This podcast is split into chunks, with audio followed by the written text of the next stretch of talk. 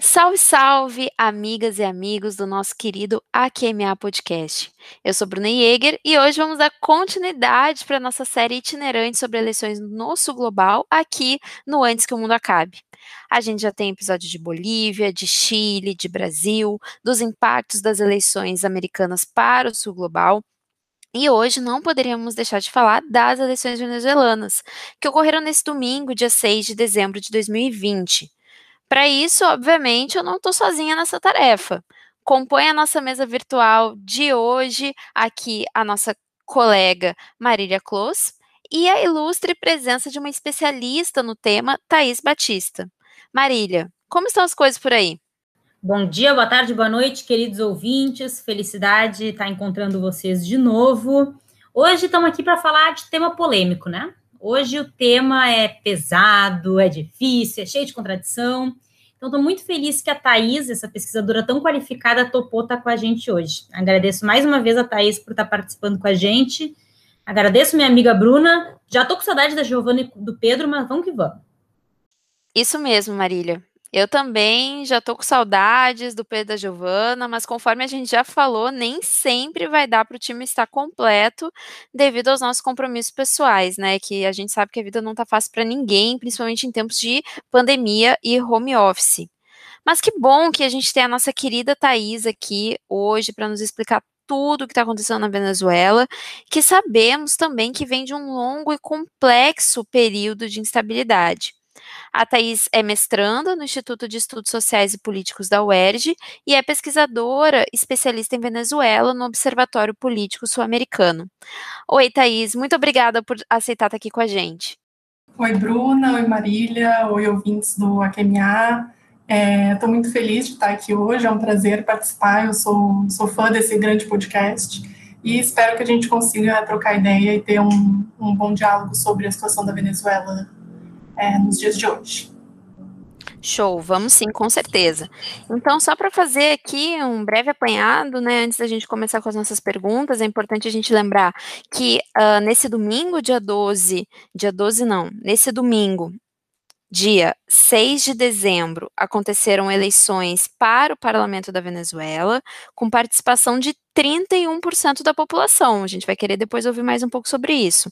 A coalizão governista recuperou a maioria é, na Câmara, né? E desde 2015 que a Assembleia vinha sendo controlada pela oposição, que foi agora duramente derrotada pela maioria chavista. Só que desde 2017 a gente sabe que a casa estava praticamente sem poderes, já que o Supremo Tribunal declarou desacato da, da Assembleia e anulou todas as decisões. O líder da oposição, a gente sabe muito bem também, que é o Juan Guaidó, é, dia 5 de janeiro vai deixar de ser o presidente da Assembleia Nacional. Ele tem falado aí bastante em fraude nas eleições e sugerido que o comparecimento às urnas foi ainda menor do que esse dado oficial de 31% da população. É, a oposição também abriu uma consulta popular perguntando para os venezuelanos se eles aceitam ou rejeitam a votação. Também a gente vai querer ouvir mais sobre isso depois. E aqui no nosso Brasilzão, né, o ministro das Relações Exteriores, Ernesto Araújo, já declarou que o Brasil não reconhecerá o pleito, vai continuar apoiando Guaidó. E essa declaração ela foi assinada em conjunto com outros 15 países latino-americanos que acusam as eleições venezuelanas de fraudulentas. Então, Thaís, para a gente começar a nossa conversa, queria te perguntar, primeiro, por que, que essa eleição é importante, né? E em que cenário dessa longa e dramática, instável crise na Venezuela essa eleição está inserida?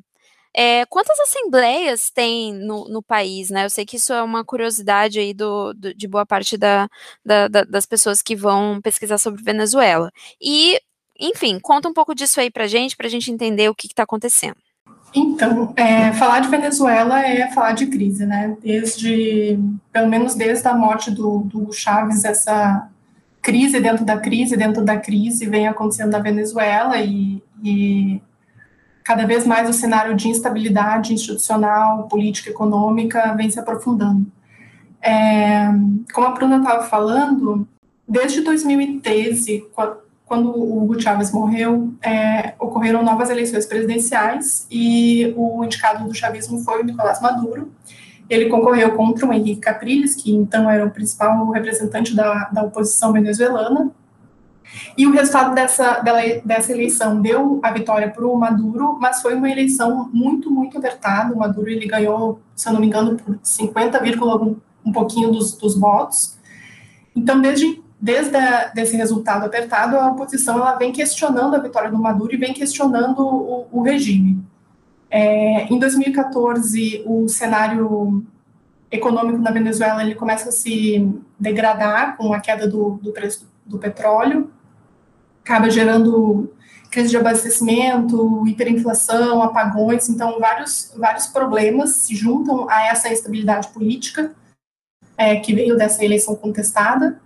É, e em 2000 e, a partir de 2014 começam a existir muitos protestos de rua na Venezuela é, contra o governo e contra a, a situação no geral.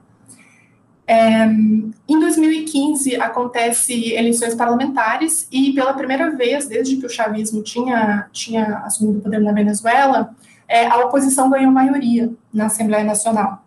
E a partir de então surgiram novas instabilidades. Em 2017, o governo ele é, propôs a instituir uma Assembleia Nacional Constituinte e a oposição disse que a, é, as condições para ocorrer uma eleição sobre, sobre essa Assembleia Nacional Constituinte elas não, não eram legítimas, é, não eram uma não viam legalidade naquela ação do, de fazer uma Assembleia Nacional Constituinte, porque a ideia de, de que o governo do, do Maduro não estava conseguindo governar com a Assembleia que era controlada pela oposição, então eles, é, a oposição dizia que é, o governo queria fazer uma, uma, uma Assembleia paralela para ter controle, o que de fato ocorreu, né?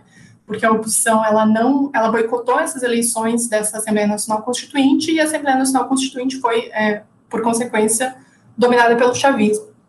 E aí, a partir de 2017, 2017 então, a Venezuela ela passa a ter duas assembleias. A Assembleia Nacional, que era controlada pela oposição e que, como a Bruna disse, foi colocada em desacato pelo, pelo Tribunal Superior é, de, de Justiça da Venezuela, e a Assembleia Nacional Constituinte, que era controlada pelo, pelo chavismo. É, em 2018, acontecem novas eleições presidenciais e o Maduro é, é reeleito presidente. E nessas eleições, a oposição decide não participar porque ela não via é, condições de, de participação para se ter um pleito livre e justo um, sendo organizado pelo regime. Então, nessas eleições, o, a oposição que estava reunida na mesa de unidade democrática resolve não participar e e alguns setores da oposição que são acusados como fantoches pela, pela, por essa oposição majoritária que não participa, uh, participam e, e o, e, mas o Maduro é, é reeleito.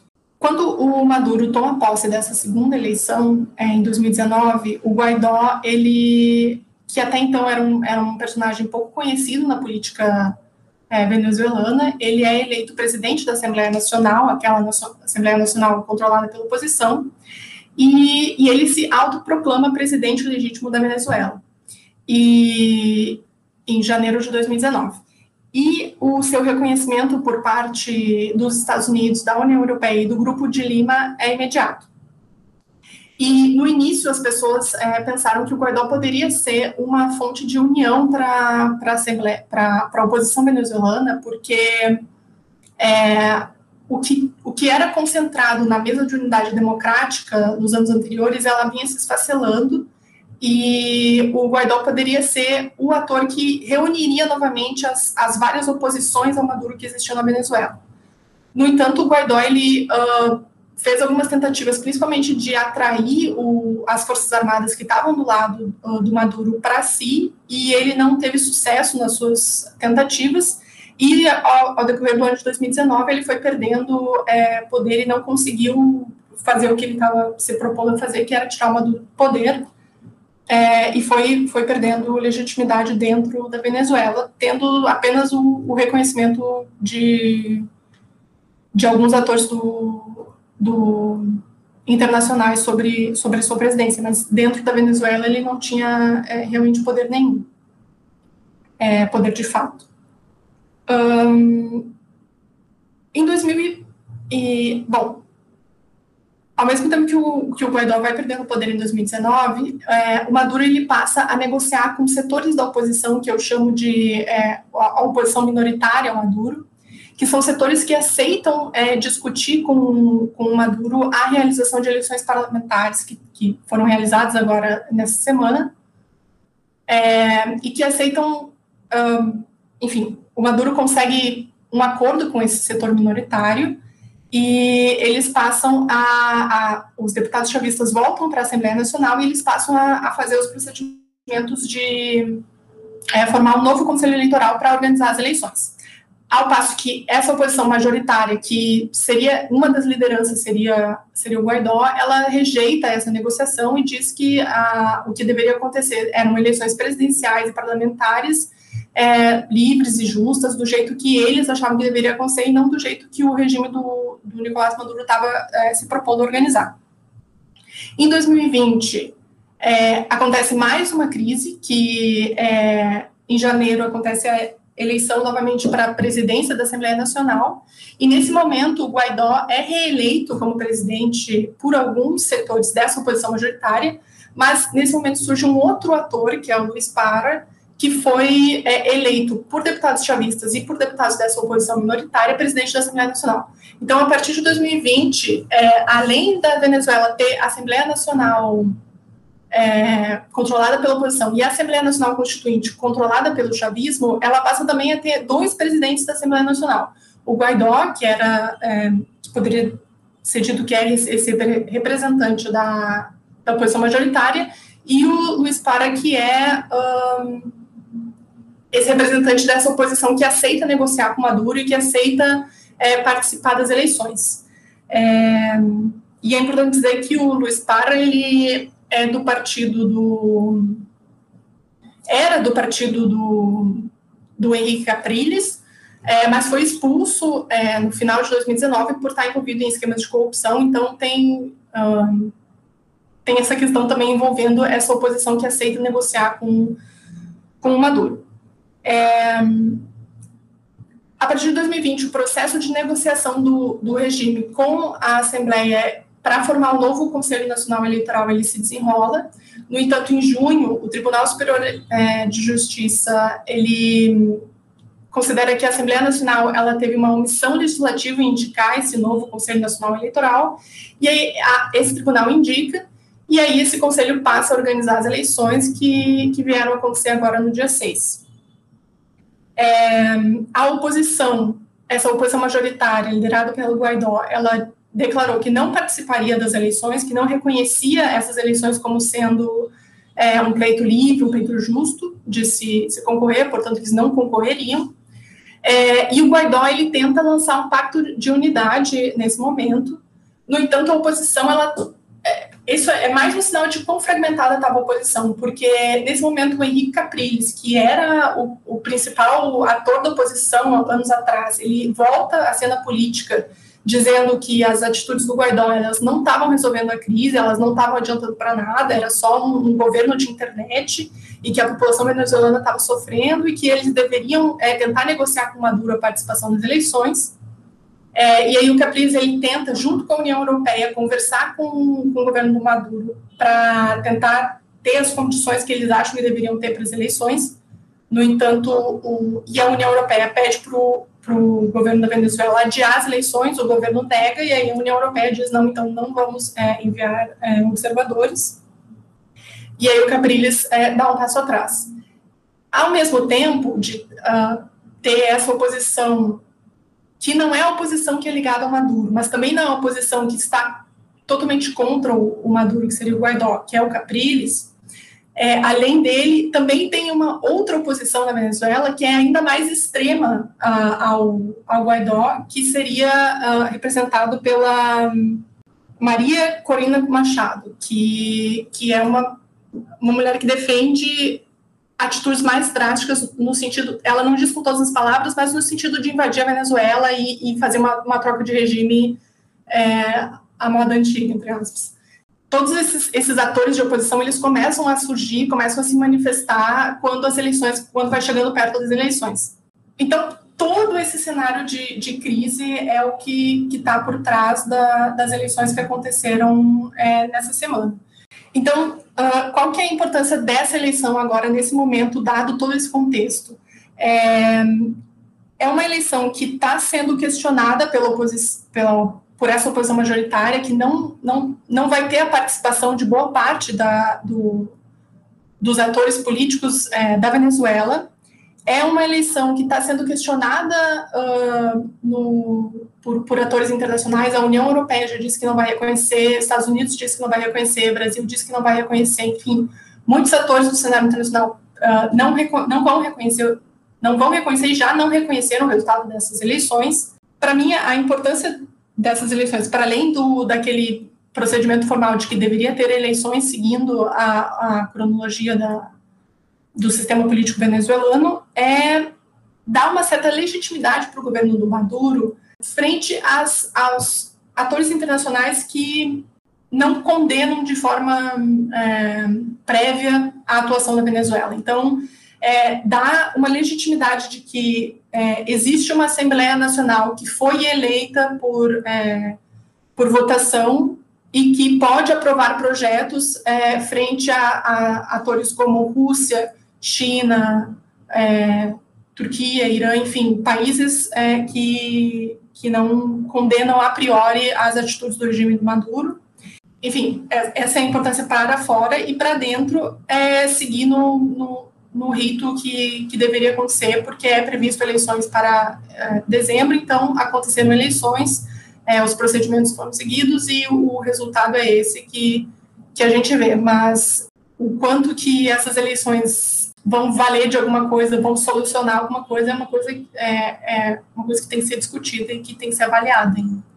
Thaís, obrigada por essa excelente linha do tempo que tu fez para gente, essa contextualização desse, dessas eleições que aconteceram no domingo passado.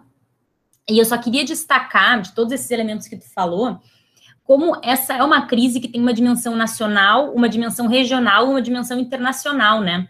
Porque a forma como os atores políticos vão agir dentro da Venezuela sempre depende muito da forma como organizações uh, regionais e internacionais vão agir em cima, né? Os processos políticos estão acontecendo por lá.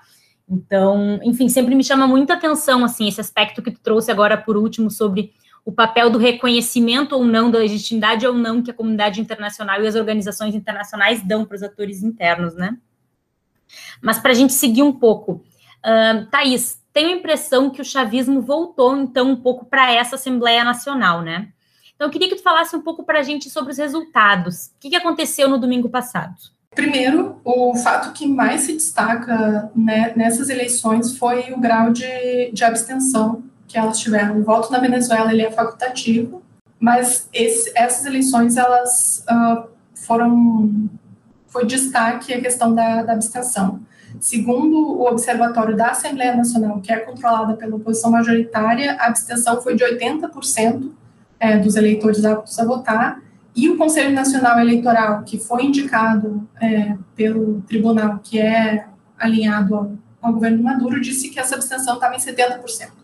Então, é uma abstenção muito alta. Só se a gente for levar em conta a, o dado do Conselho Nacional Eleitoral, só 30% dos eleitores aptos a votar foram às urnas votar. É um indicativo de como o, o sistema político venezuelano está desacreditado e como a população ela não está uh, vendo nessas eleições uma, uma forma de, enfim, de participação e de mudança e de, de legitimidade. Então, essa é a primeira coisa que tem que se apontar quando se analisa é, essas eleições.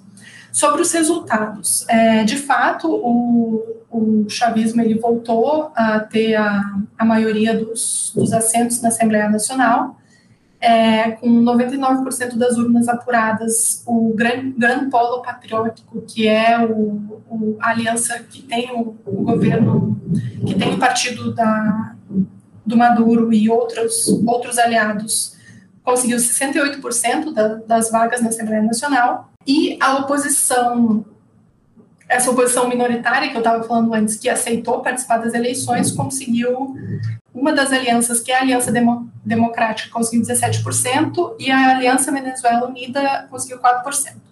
É, e nisso é importante a gente ter em mente nesse, nessa pulverização da oposição que, que existe na Venezuela, que apesar dos, dos desses partidos de, do que eu chamo de oposição majoritária, que é o, o grupo dos quatro, que seriam os quatro maiores partidos é, venezuelanos, o, o Acção Democrática, o Primeiro Justiça, que é o partido do Henrique Capriles, o Vontade Popular, que é o partido do Leopoldo Lopes, que era um líder é, importante nos, em anos anteriores da oposição, e o partido do Juan Guaidó, e um novo tempo, é, esses quatro partidos do, do, G4, que eles falam que são os quatro partidos principais da oposição majoritária, é, eles não aceitaram participar da oposição da, da eleição. É, no, no, meio de, de, desse ano, de 2020, é, o Tribunal é, Superior de Justiça da Venezuela, ela, ele suspendeu a direção é, do, do Ação Democrática, do Primeiro Justiça e do Vontade Popular.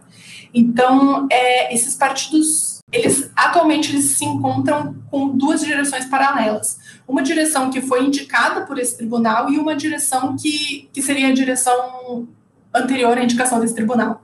Então, é, esses, partidos, esses partidos, que são os maiores partidos da Venezuela, hoje eles, eles estavam nas, nas cédulas, eles participaram das eleições, mas sob a direção desses indicados do, do tribunal. Então, então, esses partidos não participaram e, ao mesmo tempo, participaram. E essa, essa oposição, junto com aqueles outros partidos que aceitaram negociar as condições das eleições com Maduro, que, que são reunidos no que, no que é chamada de mesa de diálogo nacional, é, esses partidos conseguiram uh, cerca de 21% dos votos. E outra, outra, outro destaque dos resultados dessa, dessa eleição foi o fato de que, pela primeira vez, o Partido Comunista da Venezuela ele saiu da aliança que, que havia entre, o, entre os, os chavistas. É, o Partido Comunista da, Venezuela ele vem criticando as ações do Maduro, é, principalmente em, em relação à política econômica do governo é, e as políticas de, de violação a direitos humanos, então, nessas eleições parlamentares, pela primeira vez, o Partido Comunista saiu dessa do grande polo patriótico e fundou uma outra, outra aliança com é, outros partidos que fazem agora oposição ao, ao chavismo, mas à esquerda. E aí, essa, essa aliança conseguiu 2,7% dos votos. Mas, em resumo, o, o grande vencedor dessa avaliar o significado dessa vitória, é, tem que levar em conta isso. Tem que levar em conta que a população venezuelana ela tem um descrédito com, com o sistema político hoje, e é um descrédito tanto, quanto, tanto em relação ao regime do Maduro, quanto em relação à população. Então, a, a, a população não foi às urnas votar. O significado dessa, dessa, dessa eleição e desse resultado é de que a, o chavismo ele pode ter retomado a Assembleia Nacional e um, agora o Poder Legislativo está aliado ao, ao, ao, Executivo, mas na prática é, a oposição vai continuar questionando as, as ações do, do regime do Maduro, vai continuar boicotando as, a, os, os procedimentos eleitorais e, e muito provavelmente vai continuar é, pulverizada e sem, sem uma, uma articulação única. Em resumo, o, o grande vencedor dessa, dessa eleição parlamentar foi, foi o chavismo e eles agora têm a maioria da, dos assentos na Assembleia Nacional, mas é com a ressalva de que essa eleição, apesar de ter dado uma, uma vitória é, inegável ao chavismo, foi uma eleição com muito, muito pouca participação e com um grau de abstenção enorme. Então, nossa, até a gente ficou impressionada, realmente a gente não tinha, eu acho que nem dimensão da complexidade de atores envolvidos nesse, nesse resultado, e que bom que você trouxe isso pra gente, porque realmente pare me parece que isso não tem sido muito debatido até, não tem sido muito divulgado pelos meios tradicionais de comunicação. Mas é claro, não tem como a gente deixar de perguntar, né, Thaís? É, é a pergunta que mais popular sobre a questão venezuelana e a gente queria saber a tua opinião, a tua visão enquanto especialista. É se em termos de legitimidade, de conteúdo democrático, né? Como você enxerga esse processo eleitoral que ocorreu? É ou não é legítimo? É ou não é democracia? Joguei a bomba. Analisar a Venezuela é sempre um desafio, né? Tipo, eu brinco que eu me sinto pisando em ovos toda vez que eu vou falar de Venezuela, porque é muito complicado e existem posições muito extremadas sobre o que é a Venezuela e sobre o que é certo e errado na Venezuela, o que é democrático ou não na Venezuela, o que, que enfim, o que é bom, o que é ruim. Então, é, eu acho que analisar a Venezuela nos força a dar um passo atrás e conseguir entender todas essas complexidades que estão dentro é, desse país, é, complexidades de ordem doméstica, de ordem internacional, de ordem política, de ordem econômica. Então, é sempre um desafio é, analisar a Venezuela. Esse processo eleitoral é legítimo, é democrático. É, eu acho que para responder essa pergunta, a gente tem que levar em conta a deterioração das instituições e da democracia que vem acontecendo na Venezuela como eu falei no início, desde. Enfim, a Venezuela já, já existem golpes na, na sua história sempre. Mas desde que aconteceu aquela a eleição do que o Hugo Chávez morreu e aconteceu a eleição e o, e o Maduro é, se elegeu por uma margem muito pequena de votos, a oposição ela vem participando quando é conveniente, boicotando quando é conveniente é, os procedimentos é, da democracia venezuelana. Então, em 2015, quando eles é, conseguiram a, a maioria na, na, Assembleia Nacional, eles a, ah, julgaram que estava certo, que, que, foi, foi legítimo, foi justo a eleição. Mas quando eles começam a é, perder, perder participação, uh, muitos setores de, dessas oposições começam a, a, questionar a legitimidade e é, os procedimentos a legitimidade dos procedimentos eleitorais na Venezuela. Então, e, e, essa, e este questionamento da oposição, ela, ela coloca em xeque essa legitimidade ao mesmo tempo em que o regime também tem, tem é, atitudes que vão contra o que seria é, um ideal de democracia. Então, é, o fato de e, essas atitudes elas vêm se, se, se aprofundando é, no sentido de que eu acho que são, são dois são duas, dois é, movimentos que, que acontecem juntos. A oposição ela vai questionando vai questionando os procedimentos e vai agindo de forma golpista e ao mesmo tempo que o regime também vai fazendo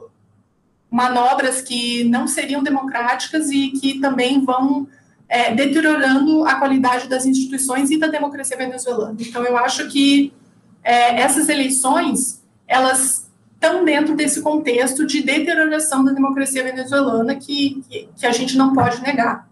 É, mas que essa deterioração, ela tem que ser analisada levando em conta todo, todos esses processos que vêm acontecendo e que não tem não tem um único responsável. Não tem como apontar que a oposição é, é culpada por isso ou que a ou que o regime é culpado por isso. Existem muitos fatores que vão para além desses atores domésticos também, tem a questão internacional, tem é, deterioração econômica, tem as sanções dos Estados Unidos, tem muitos e muitos fatores que explicam é, esse processo e que explicam essa deterioração é, da democracia venezuelana. Enfim, falei, não sei se respondi a pergunta, mas eu acho que é muito complicado a gente dar uma, uma resposta simples para a Venezuela. Ela sempre exige muita reflexão e muita análise sobre todos esses fatores e todos esses atores e tudo isso que está envolvido uh, na crise venezuelana. Obrigada, Thaís. Uh, gostei muito da forma como tu pisou em ovos, mas soube responder de uma forma muito boa sobre essa pergunta que eu acho que deve ser talvez a mais difícil de todas, né? Perguntar como que a, a pesquisadora, o pesquisador se posiciona com relação à legitimidade, mas foi muito bom te ouvir com relação a isso. Eu tenho uma pergunta, e por favor me corrija se eu estiver falando bobagem, tá? Mas eu tenho a impressão de que, uh, apesar de todos os pesares, essa eleição agora que aconteceu no domingo passado transcorreu com algum grau de normalidade e eu, normalidade barra estabilidade. E com isso, quero dizer, por exemplo, não eclodiu guerra civil, a gente não viu maiores confrontos, enfim, pelo menos que eu tenha visto, me corrija se eu estiver errada. Então, a minha pergunta é: existe alguma estabilidade dentro do chavismo, dentro da crise, eh, estabilidade dentro da crise, por assim dizer? Porque sempre tive a impressão de que em algum momento uh, isso eclodiria, não sei se por uma guerra, talvez por algum confronto, talvez por alguma intervenção, enfim. E a gente já vê a crise se arrastando aí há muitos anos e a gente não vê o desenrolar final. Então, eu queria te perguntar com relação a isso, assim, há estabilidade na crise ou não? Eu acho que para responder essa pergunta, a gente tem que levar em conta que a situação na Venezuela hoje ela está muito precária. Assim. As informações que chegam até a gente, ela vem, na sua maioria, ela vem de fontes que ou são totalmente contra o regime do Maduro ou são totalmente a favor. Então, para a gente analisar a Venezuela, a gente tem que levar em conta uh, que as posições elas são, são extremadas e tentar é, absorver disso o que, que realmente está acontecendo. Então, é, estabilidade, sim, é, não aconteceu nenhum protesto, nenhuma confusão na rua é, no domingo ou nos dias posteriores à eleição, mas também é, muito, muito pouca numa situação muito complicada que, que vem, enfim, como eu falei, vem de muitos e muitos é, anos de deterioração econômica, de hiperinflação, de crise de desabastecimento, de apagões, é, de violação de direitos humanos, de crise migratória. Uma parcela muito pequena da população saiu às ruas para votar. É, a Venezuela hoje ela está é, todos esses aspectos contribuem, eu diria, para um desengajamento da população da política. A população venezuelana ela não, não foi às ruas, mas talvez muito porque ela não vê condições de estar nas ruas hoje, porque essa estabilidade ela ela existe, mas ela também ela está uh, atrelada a, a todos esses fatores de de crise que, que, que existe no país. O Guaidó ele convocou uma consulta popular agora, né, que começou no dia 7 vai até o dia 12, e essa consulta ela está sendo feita de forma virtual, mas no dia 12 ela será feita de forma presencial. Se a, a população ou alguma parcela da população atender ao chamado do Guaidó, vão ter protestos é, no dia 12. Pelo que a gente vem observando nos últimos anos, o Guaidó ele não vem conseguindo não sei se eu diria estabilidade na crise, eu acho que é, é possibilitar um maior diálogo entre esses atores internacionais que questionam o regime do Maduro e, e o governo venezuelano. Crise na crise na crise, assim. Nossa, essa do crise na crise na crise, adorei. P pode ser inclusive o nome do, do episódio, ficou muito bom. É, então, Thaís, o que a gente queria te perguntar agora, assim, saindo um pouquinho do escopo doméstico, a gente queria saber de ti qual a tua visão sobre os impactos das eleições do Biden. Assim, a gente sabe que, obviamente, os Estados Unidos é, ali, uh, exerce um, um, papel de influência e de pressão muito grande sobre a Venezuela já há muitas décadas, e isso, é claro, não foi o Trump que inventou também, a gente sabe muito bem que é, é uma constante em outros governos, inclusive no próprio governo Obama, mas a gente quer saber se com as eleições do Biden aí, quais são as perspectivas que, que você enxerga para o relacionamento entre Estados Unidos e Venezuela e sobre as pressões sobre o regime é, do Maduro? É, eu acredito que, que a eleição do Biden ela vai é, possibilitar um maior diálogo entre esses atores internacionais que questionam o regime do Maduro e, e o governo venezuelano. Enfim, o, o, governo do Obama ele fez aquela aproximação com Cuba e talvez é, o governo do Biden vai seguir essa política de, uh, de privilegiar o diálogo ao invés da executou quando estava no, no governo. Então, é, eu acredito que com o Biden na presidência dos Estados Unidos, tentar organizar o pleito e tentar, primeiro tentar dialogar com o Maduro e deixar, tentar romper com essa, com essa polarização de ou é do meu jeito ou não vai ser de jeito nenhum, que, que é o que a oposição majoritária vem adotando, e tentar ir naquela linha que o Capriles tentou fazer é, no meio desse ano de dialogar com. É, pode vir a acontecer com, com a eleição do Biden, é, adotando essa política de, de maior diálogo, enfim, de conversações, porque a, a via de de sanções, ela claramente não está dando certo e só está gerando prejuízo para a população venezuelana que está sendo progressivamente sufocada por, por essas atitudes. Então, é, eu acredito que a eleição do Biden vai, vai nesse sentido de possibilitar um maior diálogo e, e quem sabe, uma, uma solução para essa crise. Muito bom, Thaís. Uh, e agora indo para o outro plano do cenário internacional, mas de forma alguma desengatilhado com o que tu acabou de falar. Uh, falando não só do, do chavismo enquanto projeto nacional, mas falando do bolivarianismo enquanto projeto regional. Existe espaço ainda para isso? Uh, a Venezuela, com o Maduro hoje, pode seguir sendo esse polo organizador em termos regionais? Como é que tu vê esse tipo de atuação? Eu acho que não. é, eu acho que, enfim, sendo bem, bem direto na resposta, eu acho que o Maduro, ele, o Maduro e a Venezuela está mergulhada numa crise proporções tão grandes que não permite é, olhar para fora do país. Então, a Venezuela ela não, ela está longe de, de ter as condições que tinha na época do Chávez de ser líder na construção de algum projeto regional é, na América do Sul, na América Latina. É, a Venezuela não tem ah, condições, sendo muito prática, a Venezuela não tem condições materiais para isso. Então, não tem condições materiais e também não tem fôlego político para sair das suas próprias crises e pautar alguma coisa no cenário no cenário regional.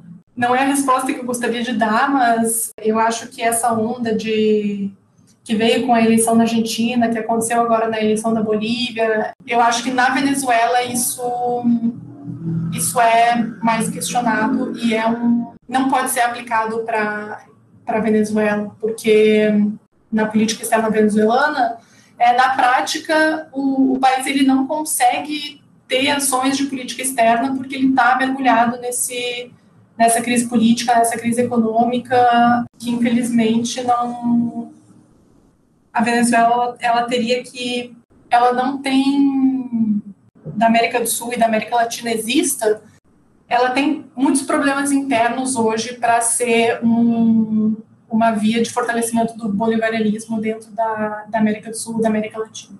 E agora, Thaís, para a gente finalizar nossas perguntas, assim, uma pergunta um pouco mais pessoal, a gente sabe que você tem acompanhado a situação da Venezuela já faz alguns anos, né? E é um assunto que tem muitas, muita curiosidade, eu vejo até mesmo pelos meus alunos também, é, há muita curiosidade sobre o país, mas também há muita desinformação, principalmente aí propagada pelos meios tradicionais é, de informação midiática. E, e imagino, então, a gente imagina que, que seja um desafio constante para você é, se manter atualizada e pesquisando sobre os processos políticos venezuelanos. Quer contar um pouquinho aí para a gente, para nossa audiência, como é pesquisar a Venezuela? Quais são as tuas impressões sobre esse processo?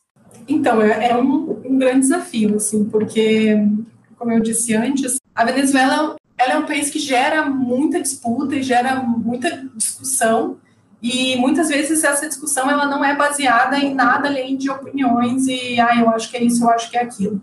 Então, discutir Venezuela é, é um desafio, estudar Venezuela é um desafio ainda maior, porque as fontes de pesquisa para analisar o cenário venezuelano, elas são sempre enviesadas, elas são, ou elas vêm do, do regime, e são fontes oficiais que a gente é, acaba desconfiando, ou são fontes de, de jornais que, é, julgam a priori que todo, todo, toda ação do regime está errada e deve ser combatida e, e, e, o regime tem que sair, o Maduro tem que sair do governo.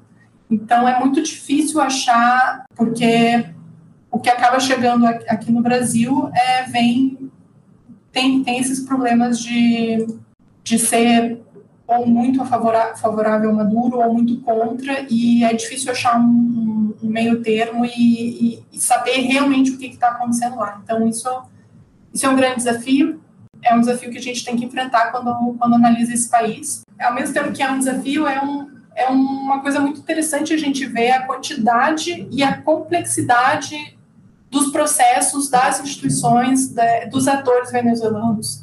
É, eu estava me preparando para o pro programa de hoje e a quantidade de atores da oposição é, é muito, muito alto. São muitos, muitos partidos que surgiram e são partidos que surgiram e fugir daquele senso, daqueles, enfim, sensos comuns, tanto da esquerda quanto da direita sobre a Venezuela, 20 anos para cá, a cada ano vão surgindo mais e vão tendo mais desdobramentos e vai, vão, vão mudando de posição e vai chegando novos atores e atores que estavam esquecidos vão retornando para o cenário. Então, é sempre, tem que estar tá sempre atualizado e sempre prestando atenção e sempre sabendo mapear quem são, o que, que eles estão fazendo, onde eles estão, é, por que, que mudaram de opinião, o que está por trás, para além de todo a complexidade do cenário internacional que influencia na Venezuela é, que não pode ser negada e que também, também exige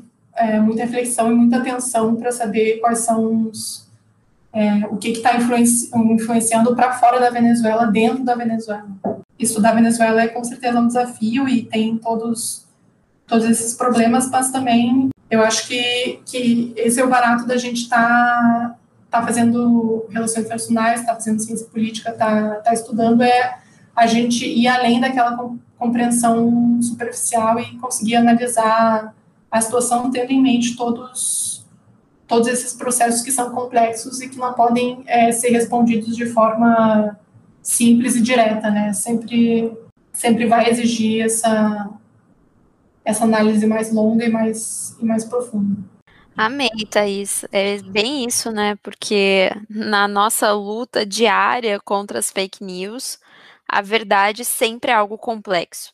Então, analisar uma situação tão estável é, e tão multifacetada, né, e com tantos atores, com certeza exige um grau de pesquisa e de aprofundamento que não vai ser ali em cinco minutos que a gente vai ter a resposta, e por isso esse episódio de hoje ficou muito especial, porque a gente teve aí com certeza um avanço muito grande e significativo para compreender melhor uh, o quanto justamente esse processo tem, uh, apresenta tantas complexidades é, e, e, e, talvez os nossos ouvintes terminem hoje o nosso episódio com mais perguntas do que certezas, o que é sempre muito bom, né? Então, Thaís, muito obrigada. É, aqui, nós do time Aquimiá, não temos nem palavras para agradecer, nós somos fãs seus, da sua pesquisa, a gente agradece também que você, a gente sabe que você é uma das nossas queridas ouvintes, e e bom, Thaís, saiba que a casa aqui está sempre aberta, estamos sempre aqui à, à, à, disposição de te ouvir. Adoramos a tua participação. Obrigada. É, eu que agradeço, Bruna. Gostei muito de participar. Espero que não tenha ficado muito confuso o que eu falei, mas enfim, se ficou é porque é confuso mesmo, então lidem com isso. É, enfim, agradeço muito uh, o convite, fiquei muito feliz de participar e enfim, vida longa ao AQMA. Obrigada. Ah, isso aí, vida longa ao AQMA e vida longa também a Marília Kloss. Marília. Manda, manda, manda um tchau aí pra galera. Thaís, muito obrigada pela aula que tu nos deu hoje, foi incrível. Eu fui tentando anotar as coisas e ao, ao, ao longo do tempo não consegui nem anotar tudo, vou ter que ouvir de novo, as tuas explicações foram incríveis. E só queria deixar o recadinho para vocês acompanharem o trabalho da Thais no Observatório Político Sul-Americano e no Núcleo de Estudos de Atores e, Atores e Agendas de Política Externa, né? São dois grupos de pesquisa do IESP, que a Thaís participa, nos quais ela é a monitora de Venezuela. Então fiquem de olho, fiquem ligados, assinem as duas newsletters desses grupos de pesquisa para vocês receberem nos e-mails de vocês. Inclusive, as organizadoras das newsletters somos eu e a Thaís, então a gente vai ficar muito feliz se vocês assinarem. E valeu de novo, Thaís, um beijo enorme e vamos que vamos. E falando em seguir, não deixem de nos seguir nas redes sociais. Se você não nos segue ainda, você não sabe o que você está perdendo, porque é lá no Twitter e no Instagram em que, além de compartilhar é, toda vez que um novo episódio sai, é lá também que a gente a, apresenta outras análises complementares, que a gente faz outros posts diversos. Então, por favor, nos sigam nas redes sociais. E também, se você acha que o nosso trabalho é relevante, que a gente tem que continuar fazendo a QMA existindo, mesmo no meio de tantos compromissos e de agendas tão atribuladas, a gente faz esse convite a vocês se tornarem colaboradores do nosso podcast. Não sei se você sabe, mas no Brasil não se ganha absolutamente nenhum centavo por audição em podcast podcast. E é por isso que a gente precisa da colaboração de vocês para que o nosso trabalho possa continuar existindo. Você pode contribuir a partir de R$ reais na plataforma padrim.com.br. Lá é só procurar por antes que o mundo acabe. E aí você pode uh, se inserir em diferentes categorias de apoio, podendo a concorrer a sorteios exclusivos, concorre também a uma participação especial no nosso podcast. Hoje a Thaís foi a ouvinte premiada, né?